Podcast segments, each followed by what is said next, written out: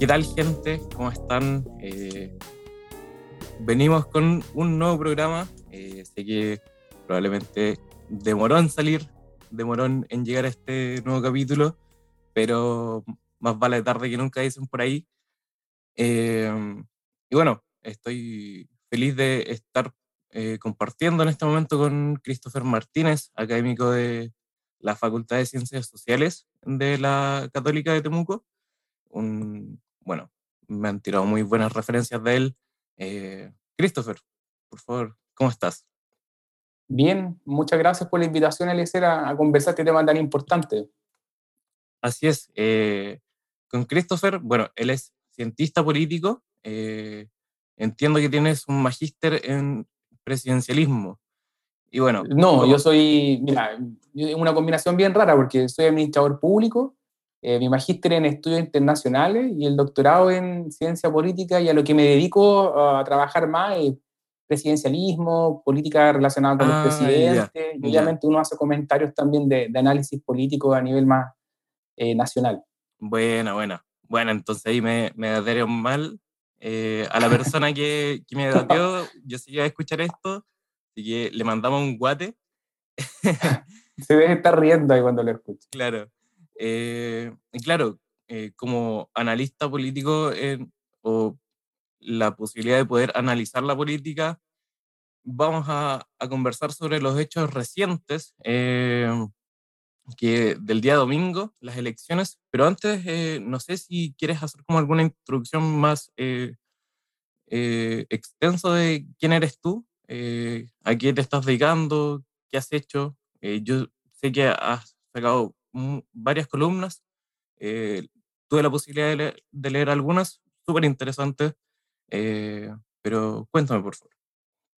Bueno, aparte de, ser académico de ciencia política de la, de la Universidad Católica de Temuco, eh, uno de los temas que me, que me, gustan y que son muy importantes para lo que estamos viendo ahora tiene que ver con, con la forma de gobierno que, va a tener, que puede tener el país y que se establece una nueva constitución.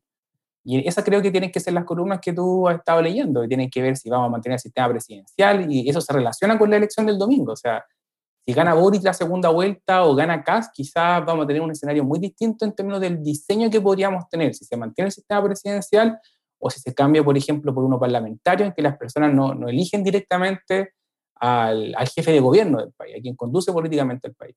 Entonces, en esos estados y en esas peleas, eh, eh por lo medio estado contra otros colegas, pero ha sido entretenido por lo menos esa, esa etapa. Buena. Entonces, o sea, yo creo que todos como que lo sabemos, pero para confirmarlo contigo, dependiendo de quién salga presidente, la convención decidiría o se inclinaría más por otras opciones. En, yo creo que sistema político. influencia puede haber. Sí, porque por ejemplo, si saliera José Antonio Cast, eh, ¿Qué pasa por si la convención decide reemplazar el sistema presidencial? Ya no existiría la figura de presidente y se podría contemplar la opción que de hecho Jaime Baza, quien eh, es una persona importante dentro de la, de la convención, él ha dicho que si se cambia la forma de régimen político, el próximo presidente no estaría cuatro años como están siempre, como ha estado Piñera, como ha estado Bachelet, sino que podría estar dos años, incluso menos, ¿ya? Porque el cargo de él se eliminaría y por tanto habría que comenzar un nuevo sistema y se contempla esa opción. Y yo creo que esa opción es mucho más probable en el caso de que salga José Antonio Cas, quien además puede que tenga fricciones y problemas con la misma convención, entendiendo que la convención está compuesta por más gente de, izquierda y alejada de lo que Cas representa. Claro. Eh, algo que es, he escuchado Caleta, o hemos escuchado Caleta en general, eh, o leído también, es que existe en Chile un hiperpresidencialismo. ¿Qué opinas tú sobre eso? Yo creo que no, que no, que no existe. esa, esa, tesis es súper popular porque eh, se piensa mirando solamente el papel, lo que dice la Constitución. ¿ya? Y el presidente tiene atribuciones importantes, especialmente en temas legislativos, y eso se lo entrega la Constitución. Pero el poder eh, no es solamente lo que dice el papel, el poder es cómo, tú te relacionas, ¿ya? Es como si tú tuvieras, si tú tienes 10 millones de pesos, que este ejemplo lo he dado, ¿cómo sabemos si tú eres rico o no? ¿Ya? Mm. Tú tienes los 10 millones de pesos, básicamente eso es lo formal. Pero para saber si tú tienes poder adquisitivo, tú tienes que ver si hay gente que está dispuesta a vender, a recibir ese dinero, y además tú tienes que saber cuánto dinero tienen las personas que a ti te rodean. Porque si todo el mundo tiene más dinero que tú, 10 millones puede sonar mucho a nuestra cabeza ahora, pero si tienes más que tú, en el fondo sería relativamente pobre. Entonces, el poder en ese sentido adquisitivo es relacional, depende del contexto y depende de lo que tengan otras personas. Y el poder del presidente es lo mismo. O sea, no basta con lo que dice la Constitución, sino que tú tienes que ver cuánto del poder y capacidad que tiene el Congreso, los tribunales de justicia, los partidos políticos. Y qué duda cabe de que en Chile no hay un hiperpresidencialismo viendo lo débil que ha sido el gobierno de, de Piñera. Ya ese es mm. un ejemplo muy palpable de que el presidente no domina el sistema político, que es una de las tesis del hiperpresidencialismo, aquí muy poderoso y por tanto hay que reducir sus facultades. Quizá hay que reducirla, pero no porque existe un sistema hiperpresidencial. Al menos esa, esa es como la, la, línea argumentativa. Bueno, y si cambiáramos, no sé, a semipresidencialismo o a parlamentarismo, ¿qué tanto podría mejorar nuestra situación política? Ya, esa, o sea, que esa es buena pregunta, porque eh, los sistemas políticos, como el sistema semipresidencial o parlamentario, no es que sean mejores o peores que, que, el sistema presidencial. De hecho, en abstracto es muy difícil siquiera decir cuál es mejor o, o, peor en esa línea. Lo que uno hace al cambiar de un sistema a otro es que tú eliges ciertas cosas que pueden funcionar un poco mejor, pero también está, va a recibir cosas que no van a funcionar tan bien. Claro. Entonces, una de las cosas buenas que se habla de un sistema, por ejemplo, parlamentario, que uno no escoge, vuelvo a insistir en eso, uno no escoge a quién gobierna.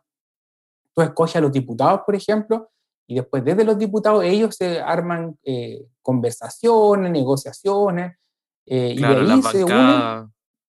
Exactamente, y de ahí se unen y llegan a un acuerdo, ¿sabes qué? Tú vas a recibir tales cargos, este partido entra, este partido no entra, estas son las reformas que vamos a, querer realizar y así vamos a gobernar, y aquí están los cargos para ustedes. ¿ya? Eso es lo que ellos hacen y eso lo arman y de ahí surge un gobierno.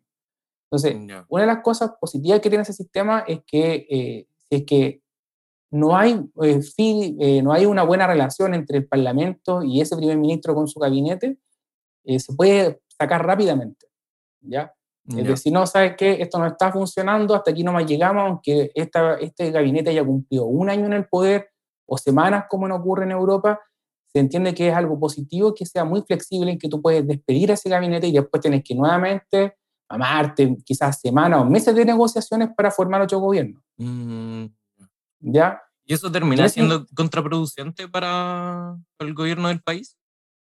Claro, porque en el fondo, primero tú tienes gobierno de muy corta duración, muy corto plazo. Si es que aprobaron alguna política pública, no, no, van a estar ahí quizás para asegurar que se implemente bien. Segundo, si es que se está eh, repitiendo estos escenarios en que se cae el gobierno y los partidos están en negociación, en esos instantes el, el, el, país está gobernado por un gobierno interino, ya una persona que en el fondo tiene muchas restricciones, de hecho, no para gobernar, sino que para administrar el país. Eso significa, por ejemplo, que usualmente no, pueden aprobar, no se pueden aprobar nuevas leyes en, eso, en esos periodos, ¿ya? Y en el fondo se sigue rigiendo por lo que es el, presupuesto del año anterior. Es decir, en capacidad de gobierno es muy poca y solamente se administran algunas cosas. Mm, Entonces, en ese sentido, como tú bien dices, eh, el Estado tiene que seguir funcionando por su propia cuenta y el Estado europeo, donde está el parlamentarismo, es muy grande, robusto, puede seguir funcionando con problemas, pero puede seguir funcionando. Nuestra administración pública es mucho más débil. Entonces, ah, tú ganas si te fijas, por un lado, esta flexibilidad, pero por el otro, automáticamente también estás perdiendo una serie de cosas que nosotros no las conocemos, porque siempre las hemos tenido. Ya, y ahí tú, cuando dices como el Estado más robusto, es que cumple muchas más funciones y de manera efectiva tal cual como lo está diciendo. O sea, el, el, Estado cumple muchas más funciones, son Estados además que en términos burocráticos han evolucionado de harto tiempo, se han ido construyendo, es un Estado muy presente, eh, con programas sociales, con beneficios y que funciona muy autónomamente también. En el caso de Chile, el Estado, la administración pública es más precaria. O sea, uno, por ejemplo, ve cuáles son las personas que están contratadas, ¿cierto? Que son de planta, pero la, la, gran mayoría son personas a contrata que terminan sus contratos todos los años en diciembre y tienen que empezar un nuevo contrato en enero, y después tienen una gran, un gran porcentaje de personas que trabajan a un horario. Entonces, ese Estado es mucho más frágil. Mm, eh, y además que siempre ha estado dirigido por el Ejecutivo, que es nuestra costumbre. Siempre hemos tenido presidentes que están dirigiendo la función estatal. Entonces, sería muy raro y quizá difícil de predecir qué ocurriría cuando tú no tienes un gobierno efectivo y solamente alguien que administra cosas esperando que el Parlamento le estén autorizando medidas incluso básicas para que pueda seguir funcionando. Bueno, comprendo. Eh, ay, qué, qué loco todo eso. Como que. No sé. Sí, son, son cosas que cuando tú conversas con, con, con, tu familia o de repente con alguien en la calle, que o no sé, con, con, alguien en un taxi, gente que uno se toma muy así accidentalmente, como que no entiende, porque a mí me, han dicho, yo le dicho, oye, pero tú no vas a elegir al presidente si nos cambiamos este. Pero ¿cómo no vamos a elegir al presidente? No, si no lo van a elegir. Bueno, pero entonces, ¿quién elegimos? No, no, ustedes no eligen, ustedes eligen a diputados. No, no puede ser. Como que no, no están en, en, la conciencia de las personas que pudiéramos pasar a un sistema en que tú no eliges al presidente. Si esa ha sido la historia de Chile en, casi 200 años. Claro. Sí, sí. Bueno, hace un tiempo, con respecto a la constituyente, ahí escuché harto del parlamentarismo. O sea, claro, comprendía el, el hecho de que elegimos a, a no sé, diputados, senadores quizás, eh, pero al presidente no. Ahora, no sabía que era como tan frágil ese gobierno. Entonces, claro, como que ahora quedo con la sensación de que Chile todavía es un país muy en pañales como para optar por esas opciones. No sé qué opináis tú. ¿Sabes que no sé si un tema es estar en pañales, es un tema que nosotros, el sistema presidencial ha pasado por un montón de modificaciones. Es fruto, es como como cuando uno lee de repente la etiqueta de algunos productos, por ejemplo, de Apple diseñado en California, pero hecho en otro lado. Claro. ¿ya? El sistema presidencial fue diseñado en Estados Unidos, pero después de 200 años es un sistema, el, presidencialismo que tenemos acá es chileno. Claro. Se ha transformado de acuerdo a nuestra idiosincrasia, los problemas que hemos tenido, rupturas, por ejemplo, como la, la dictadura, los problemas que hubo, ¿cierto?, entre 1891 y 1925, con alta inestabilidad, se tomaron reformas después para corregir eso, tú te fijas, es un proceso interactivo entre la gente, la institución, la historia del país. Y eso se ha ido adaptando. Y los políticos, la gente, ha ido entendiendo cómo funciona sin siquiera también entender mucho, que eso es interesante, como que asumen ciertas cosas y eso está bien. No tienen por qué saber técnicamente cómo funciona el sistema mientras funcione bien. Claro. Entonces, ese es como nuestra, nuestra, nuestro modelo.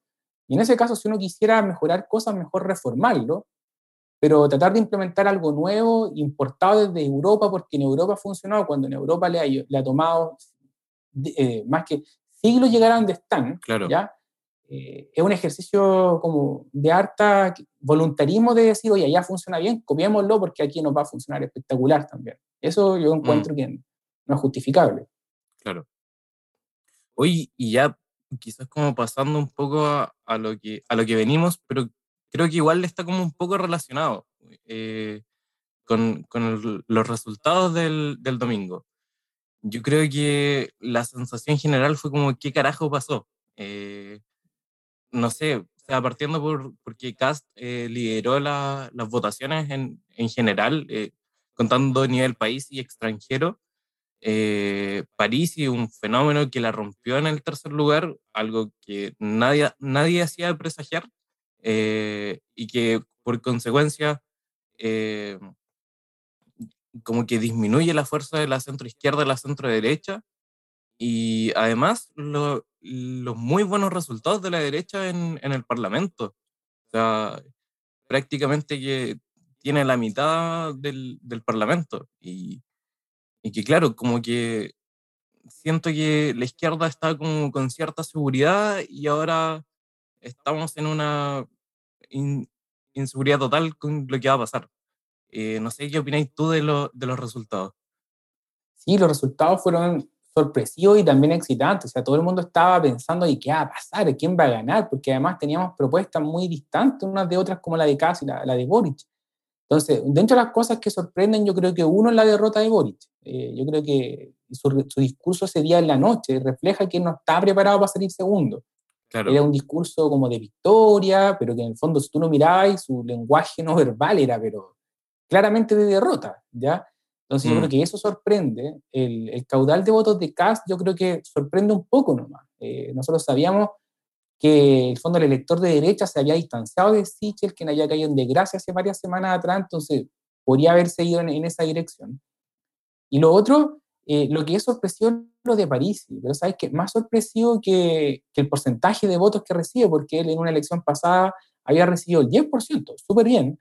Claro. Ahora sube, ¿cierto? 12, y algo, pero lo, que, lo más sorpresivo es lo que dices tú, o sea, él salió tercero. Claro. Ya, él salió tercero dejando atrás a dos personas que venían de consulta o primarias, que era Sebastián Sichel, que había ganado la, primaria a la derecha, y Anna Proboste, que habría ganado esta primaria slash, ¿cierto?, consulta de la, de la centroizquierda, que quedó quinta de la democracia cristiana.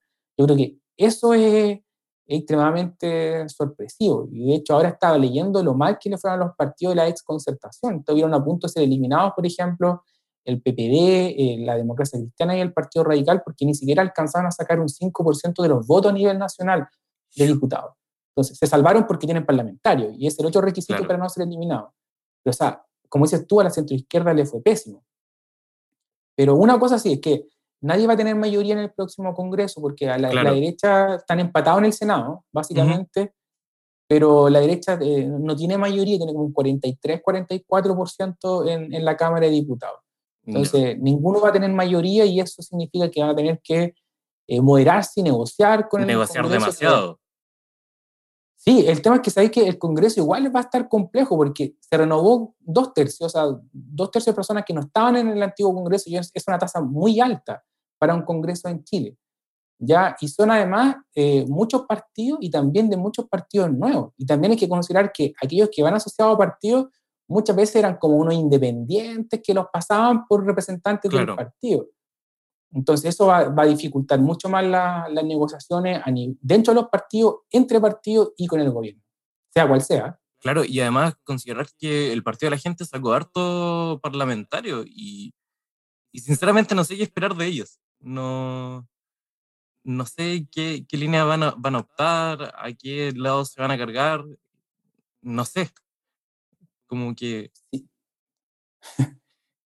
Yo creo que estamos todos así un poco porque es, terreno no explorado, ¿ya?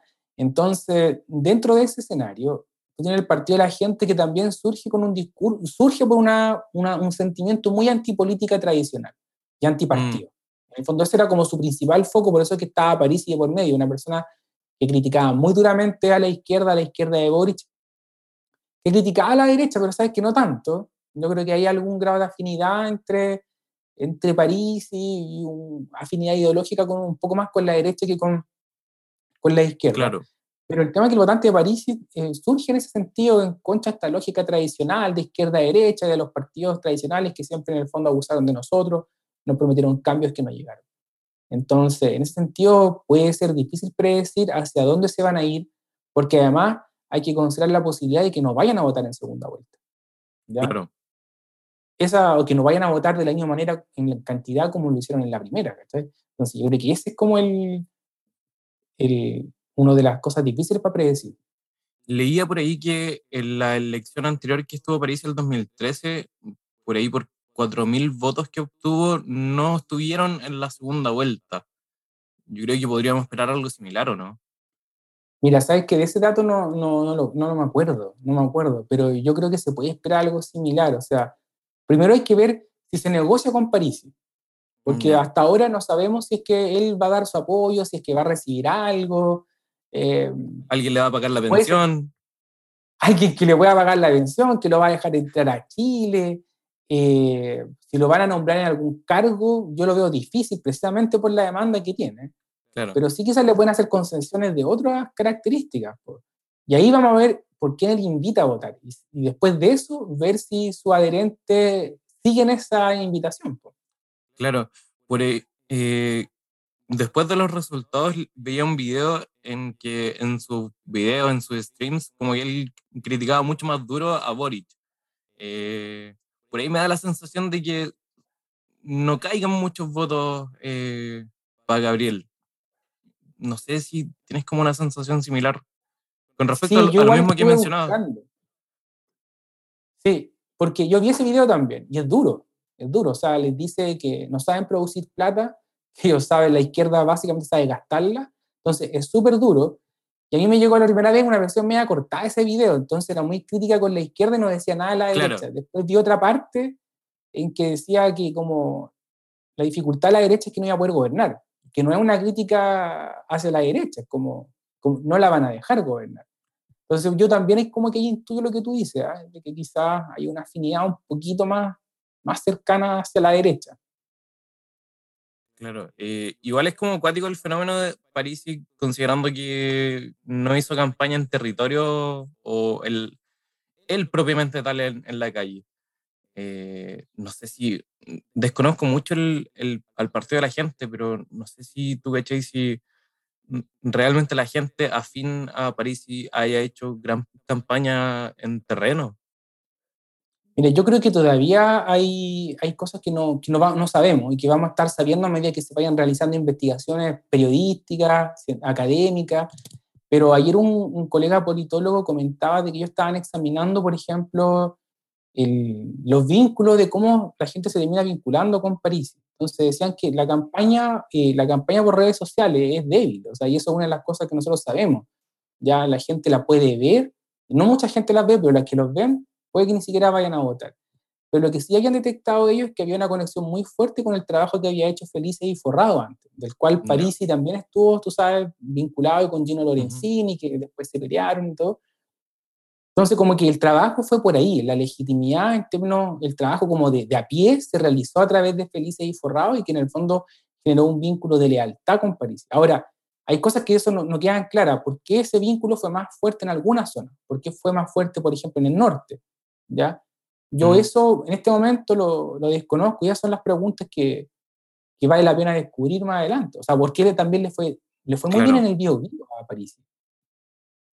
Entonces, sí, porque ahí donde había sido históricamente fuerte la izquierda, después con Van Rieselberg sube un poco a la derecha, pero le fue bien a París. Y los dos Van Rieselberg, por cierto, perdieron el... Claro. Van Rieselberg pierde... Eh, por, por Bio, Bio y, y, Jacqueline pierde en Ñuble. Entonces, es como muy raro lo, o muy sorprendente algunas cosas, muy llamativo. Probablemente, no sé, es como muy, muy pronto o hay que esperar más tiempo para analizar ese fenómeno. ¿Tú dices el de París? Sí. Sí, yo creo que es, pronto todavía. Yo creo que hay, hay, hay, que levantar datos, hay que analizar esos datos, eh, porque es un fenómeno bien, o sea, no sé si bien sorprendente, pero digno de estudiar y entender por qué está pasando eso. Porque esto se suma también al, desplome de los partidos más tradicionales. Eh, la derecha se ha salvado porque la derecha ha sido más unificada, ¿cierto? Tiene a la UIRN bien puesto ahí, tratando de mantener cerca al partido republicano de Cas y Evópoli no le fue tan bien, pero ya, se alinea un poco con ellos. Pero del, del, centro hacia la izquierda es mucho más desordenado en términos de que hay distintos partidos con su propia agenda, que se diferencian generacionalmente también entre lo que es la centro izquierda y los ritmos de avance que quieren. La centro izquierda es mucho más pro reforma porque entiende que las cosas pueden salir mal y que es mejor cambiar de a poco.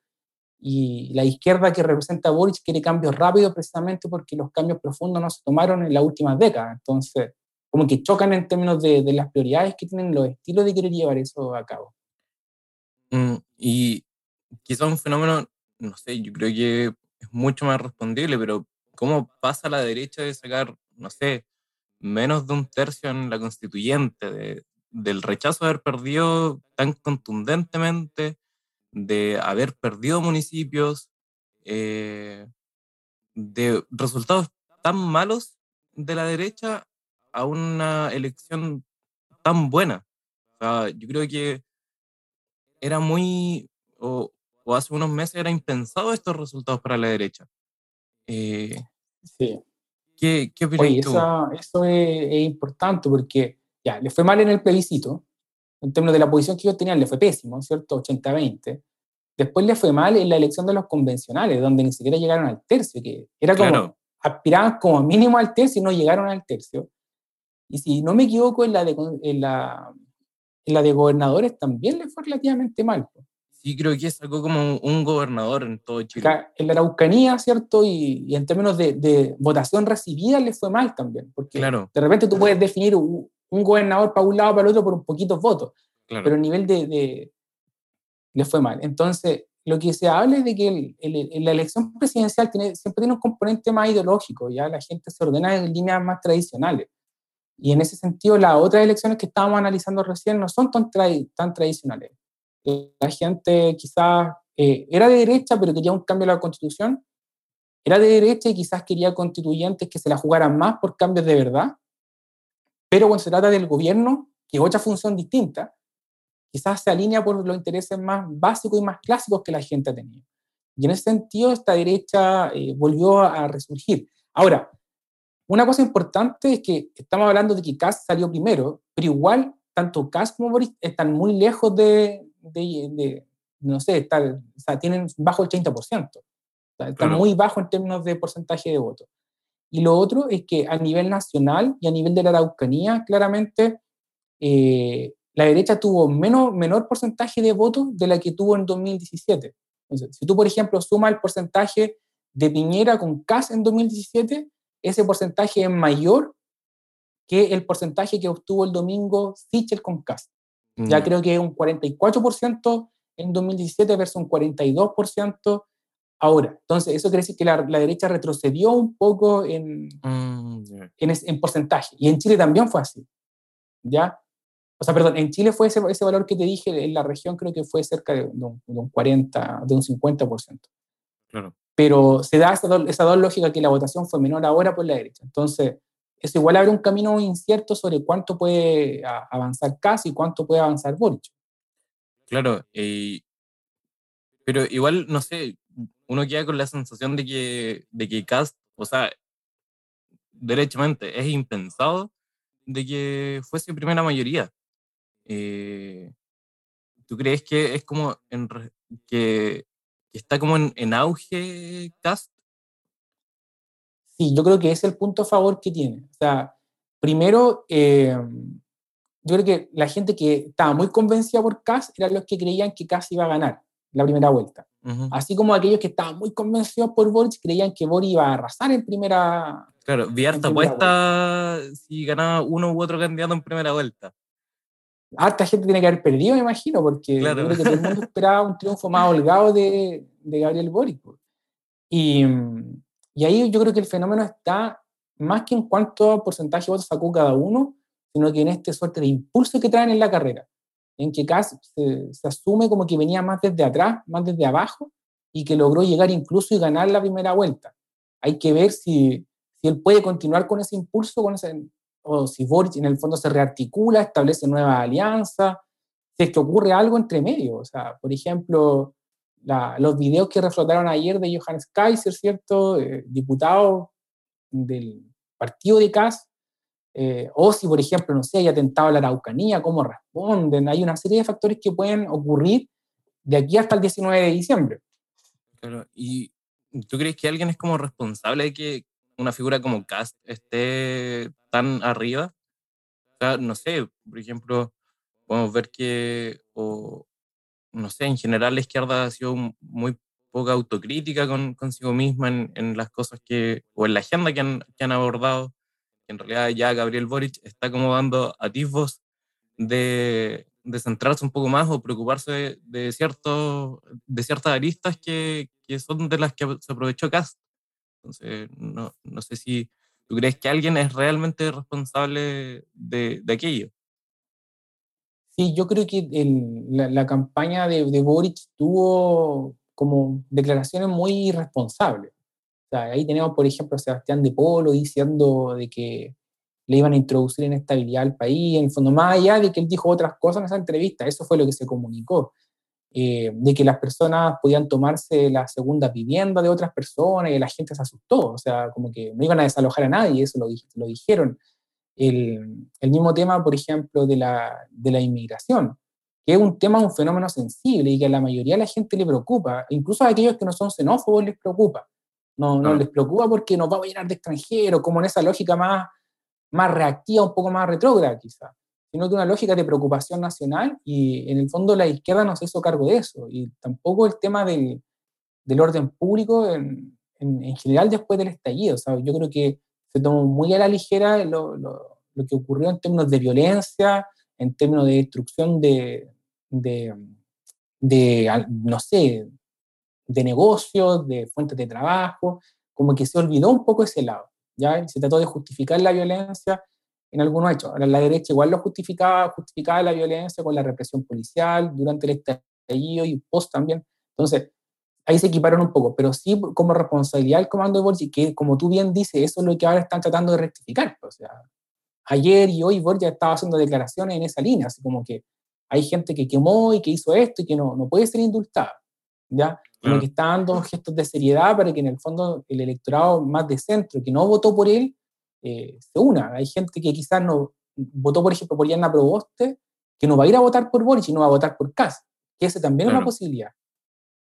Entonces yo creo que hay un poco de eso. Que es primera vez que veo a Gabriel Boric con una bandera chilena. Sí, que, y que es raro porque había, había como, un, no sé si te pasa, pero era como una suerte de apropiación de la bandera chilena por los movimientos más de derecha, cuando en el fondo la bandera es del país completo. Entonces, eh, es bueno que él también recupere eso, esos símbolos que también apelan a la unidad, a elementos más básicos de lo que es la emoción eh, patriota, si se quiere decir. Que no tiene color político en ese sentido. Claro, como que hoy en día asociamos mucho el patriotismo a la derecha y no sé, como que hay muchas banderas que están asociadas a la derecha hoy en día, quizás más por cast, como el, el hecho de la paz y seguridad, el, el amor por los símbolos patrios. Eh, no sé si creéis que es como algo que, que poniéndole la, la, palabra como lamentablemente se, apropió, se apropiaron ellos, siendo que quizás debiese ser algo más transversal. Claro, yo no lo veo tanto como que se apropiaron, así como que le quitaron a otros, sino que eh, yo creo que acá una parte de la izquierda dejó eso como olvidado. ¿ya? Entonces se lo dejó como servido en bandeja de plata y por tanto a la derecha no le costó mucho tomar esos símbolos. O sea, a la derecha el tema del orden siempre le ha hecho sentido. Ya no es algo raro. Mm. Pero que la izquierda descuidara básicamente en casi toda su plenitud el concepto de orden público, de condenar la violencia, de hacerse cargo de, eso, como que le facilitó mucho la tarea a la derecha de, de representar ese, ese, sentir, que a la gente le, le hacía también mucho, mucho sentido de que alguien dijera, oye, no, esto hay que, hay que pararlo. O sea, hay que entender que el país igual viene por momentos complejos. O sea, el estallido fue un momento extremadamente complejo y excepcional en la vida política de un país. Y después de mm. eso, ¡pum!, nos cae la pandemia. Claro, como que no fuimos... Ya, ya ahora más, entonces... Claro, como que la vida nos tiró como dos zancadillas de una. Claro, entonces fueron en el mismo acto y sabemos que el próximo año se viene duro, entonces la gente yo, la gente quiere cambios, quiere cambios reales, ¿cierto? Y quiere cambios profundos, pero también quiere algún grado de, de, certidumbre, o sea, que, las cosas no se van a poner mal, que las cosas se van a ir por un camino que no los va a terminar dañando más de lo que estos eventos eh, externos, ¿cierto? De alguna manera lo, lo han dañado. Claro, o sea, lo, lo, mismo que apuntaba ahí con el tema de, del resultado de la convención, de que en el fondo mi sensación es que el, el, chileno le gusta o quiere un cambio, pero lo quiere por la vía institucional, no por, por o sea, más allá de que sí, nos manifestamos en, en octubre del 2019, pero cuando ya se empezó a dar mucho más la violencia, como que, como que empezó a perder una cierta fuerza. Claro, eso termina ensuciando porque esos actos son, eh, aplaudidos por un grupo nomás. Ya la, mayoría de la gente se expresó en la, manifestación, ¿cierto? La más grande de Chile, más de un millón de personas. Como que eso fue lo que dio, que hizo entender a los políticos incluso de que esto era algo profundo. Porque algunos políticos hasta ese punto creían que eran grupos extremos nomás, ya que este era un descontento que buscaba, no sé, la izquierda comunista, chavista y todas las conspiraciones que podían existir. Y los Pero cuando se produce esta... ¿ah? Y los K-Popers. Claro, o sea, échale todo lo que tú quieras, esta influencia externa estaba, eh, estaba incitando esto, pero cuando vieron ese día, ¿cierto? A toda la gente marchar de una manera pacífica, masiva y a lo largo de todo Chile, ahí fue cuando la clase política dijo, oye, esta cuestión no es solamente de, de algunos grupos extremistas, es de toda la gente. Y eso quedó más que reflejado después en el plebiscito, o sea, el plebiscito mm. fue claramente eso. Gente, la gente de derecha votó por el apruebo y por eso en el fondo a muchos les sorprenden que no es que la gente, ese 80% era de izquierda, no, ese 80% estaba por lo menos compuesto de dos tercios de personas de izquierda y quizá un tercio, un poquito menos de personas que eran de derecha, pero que querían cambio, cambiar la constitución. O sea, en el fondo, no sé, a la luz de, de eso que, que comentamos, ha, ha, hecho también la izquierda una mala lectura de, de todo el movimiento social, de los resultados electorales yo creo que, eh, quizás se pasó un poco de revolución en la interpretación. Yo creo que fueron, fue muy optimista en interpretar eso, como que en el fondo tenía mucha cancha para, para actuar.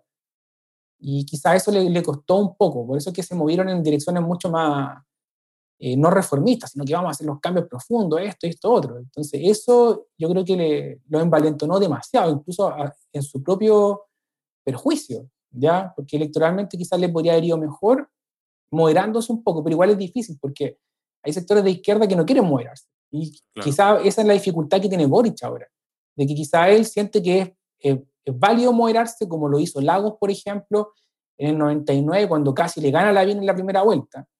Y él se modera, cambia su equipo, ¿cierto? Y quizás Boric quiere hacer eso, pero él no tiene un, conglomerado tan bajo, bajo su liderazgo que lo respete, porque siempre está como le están desafiando el liderazgo y que quizás ese conglomerado no es tan pragmático, quizás quiera estar ahí y morir ahí.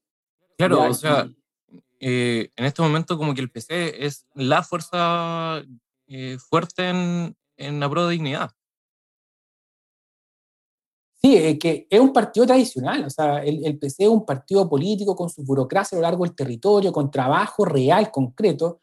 Los otros partidos son mucho más de la región metropolitana, que existen en un formato incluso más virtual. En cambio, el DC es un partido que existe en la realidad y es un partido histórico en Chile. Entonces, obviamente que como tal quiere ejercer influencia. El, partido tiene todo su derecho, el Partido Comunista, a ejercer influencia. Y eso tensiona la relación con Boric, que no tiene una, una burocracia partidaria, ¿cierto? Y con una enorme base social que lo, que lo apañe. Pues. Entonces, yo creo que esa es como la, la tensión que hay y hasta qué punto se pueden mover, ¿ya? El PC se movió, pensemos, el PC estuvo en la nueva mayoría, en una coalición de gobierno con la democracia cristiana, nada menos. Claro. Entonces, el PC sí ha sido pragmático, yo no sé si puede volver a ser pragmático o si esa experiencia con la nueva mayoría generó un trauma de no volver a esa, a esa forma de política. Vamos a ver en las próximas semanas cómo, cómo evoluciona. Claro, bueno, en realidad quizás yo era más chico en ese momento, pero me da la sensación de que este, esta actitud del PC es distinta a cuando fue parte de la nueva mayoría porque no era eh, que en ese momento era una fuerza como más minoritaria. Eran uno más, no uno de los de los grandes partidos, de los grandes protagonistas en, la coalición. Sí, esa es una buena lectura. O sea, el PC en, el gobierno de, segundo gobierno de Michelle Bachelet era uno más entre varios partidos pesados, que ya estaba más acostumbrado en el gobierno, con aparataje político a lo largo del territorio, en los ministerios. Entonces el PC tenía que sumarse a eso y tratar de hacer contrapeso a los otros que estaban ahí. En cambio, ahora, como tú correctamente adviertes, eh, es un partido, como decía yo también, es el partido fuerte quizás como, organización partidaria. Quizá, y además piensa que el PC le fue muchísimo mejor en términos eh, legislativos. El PC mm. aumentó su número de diputados y llegó con dos senadores, una senadora y un senador, algo que no lo había hecho en décadas. Entonces, tiene razón de sobra para querer presionar a, a Boric y a los otros compañeros del, del conglomerado. Claro. Y por otro lado tenemos a Boric queriendo moderarse. Ayer lo último que supe con respecto a Andrea Repeto fue que rechazó ya finalmente la propuesta de sumarse al equipo de Boric. Eh, ¿Qué señales nos da eso? Eh, porque por otra parte también leí un, que Cast había declarado que quería eh, centrarse un poquito, preocuparse de temas un poco más sociales. no sé, ¿qué cambios podemos esperarnos también en sus programas? Sí, mire, yo creo que Kass tiene esa tarea más fácil que Boric, porque, y eso así lo demostró Kass en el discurso de, del domingo. Él inmediatamente dijo, era un discurso que él tenía preparado, no fue algo que improvisó.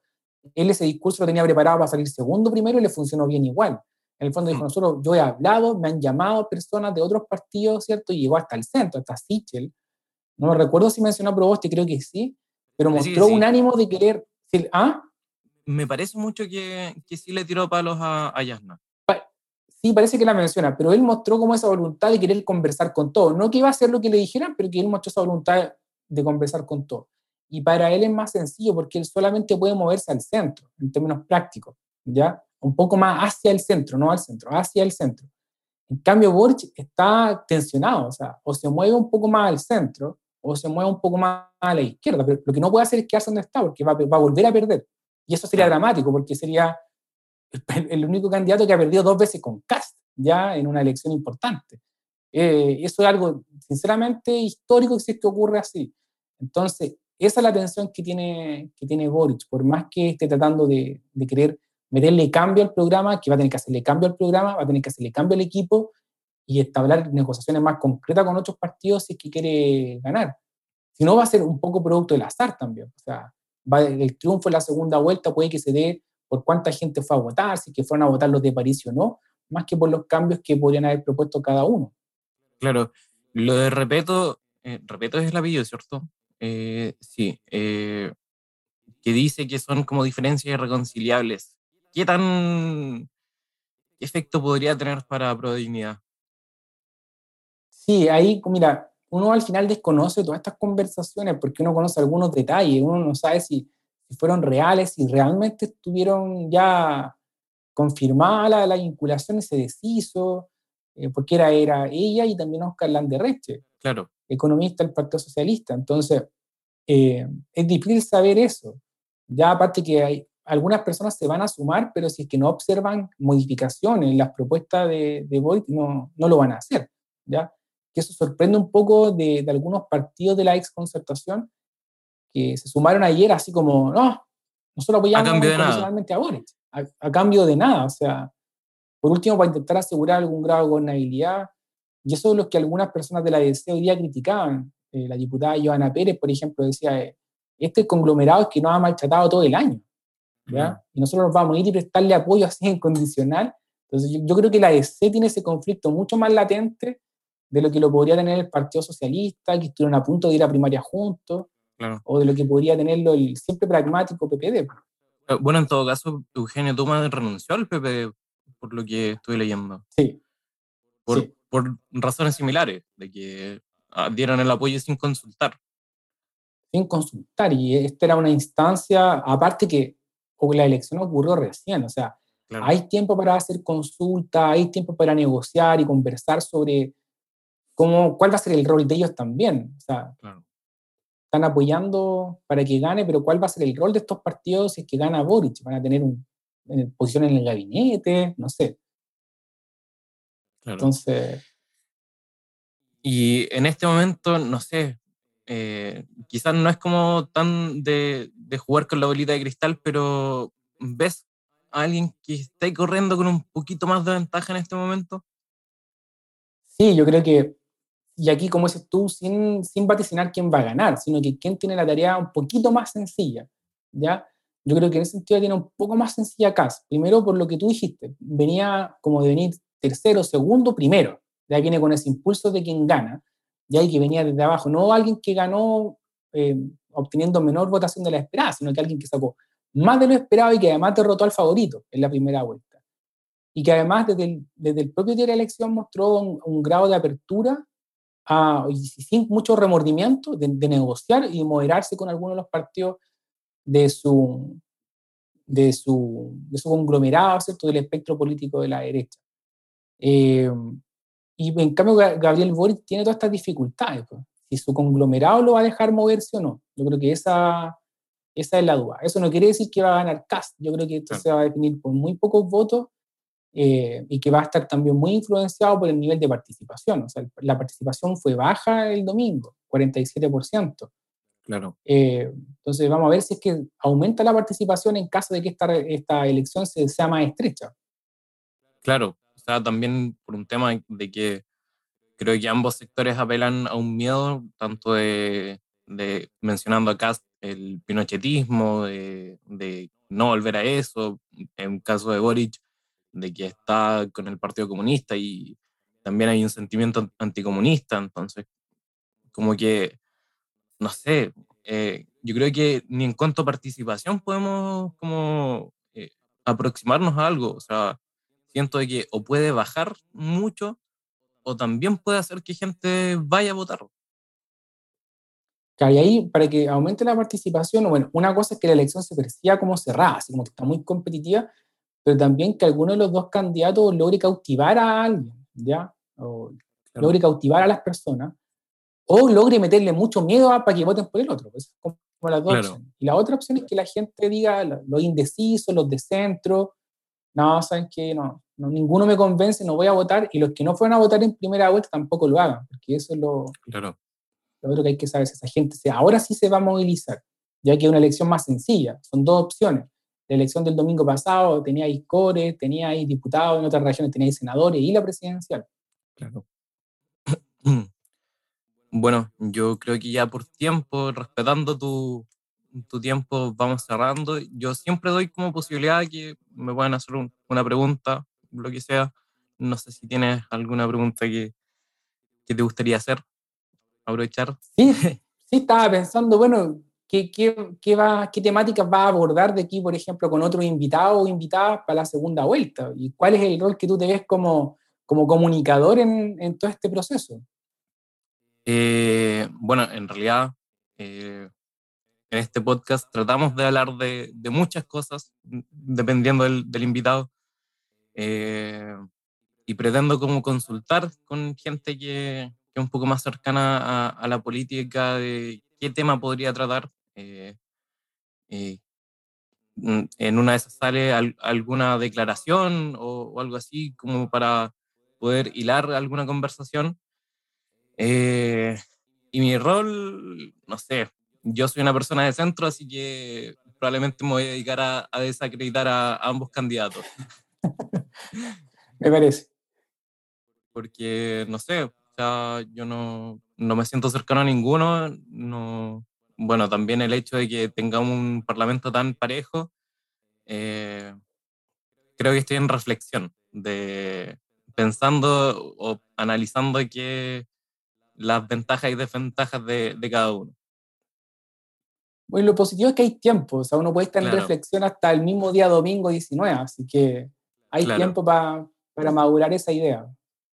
Sí, y, y, bueno, muchas gracias por venir a, acá, o sea, a, esta reunión, poder conversar, poder eh, comentar. Yo creo que aprendí o, me ayuda también a pensar.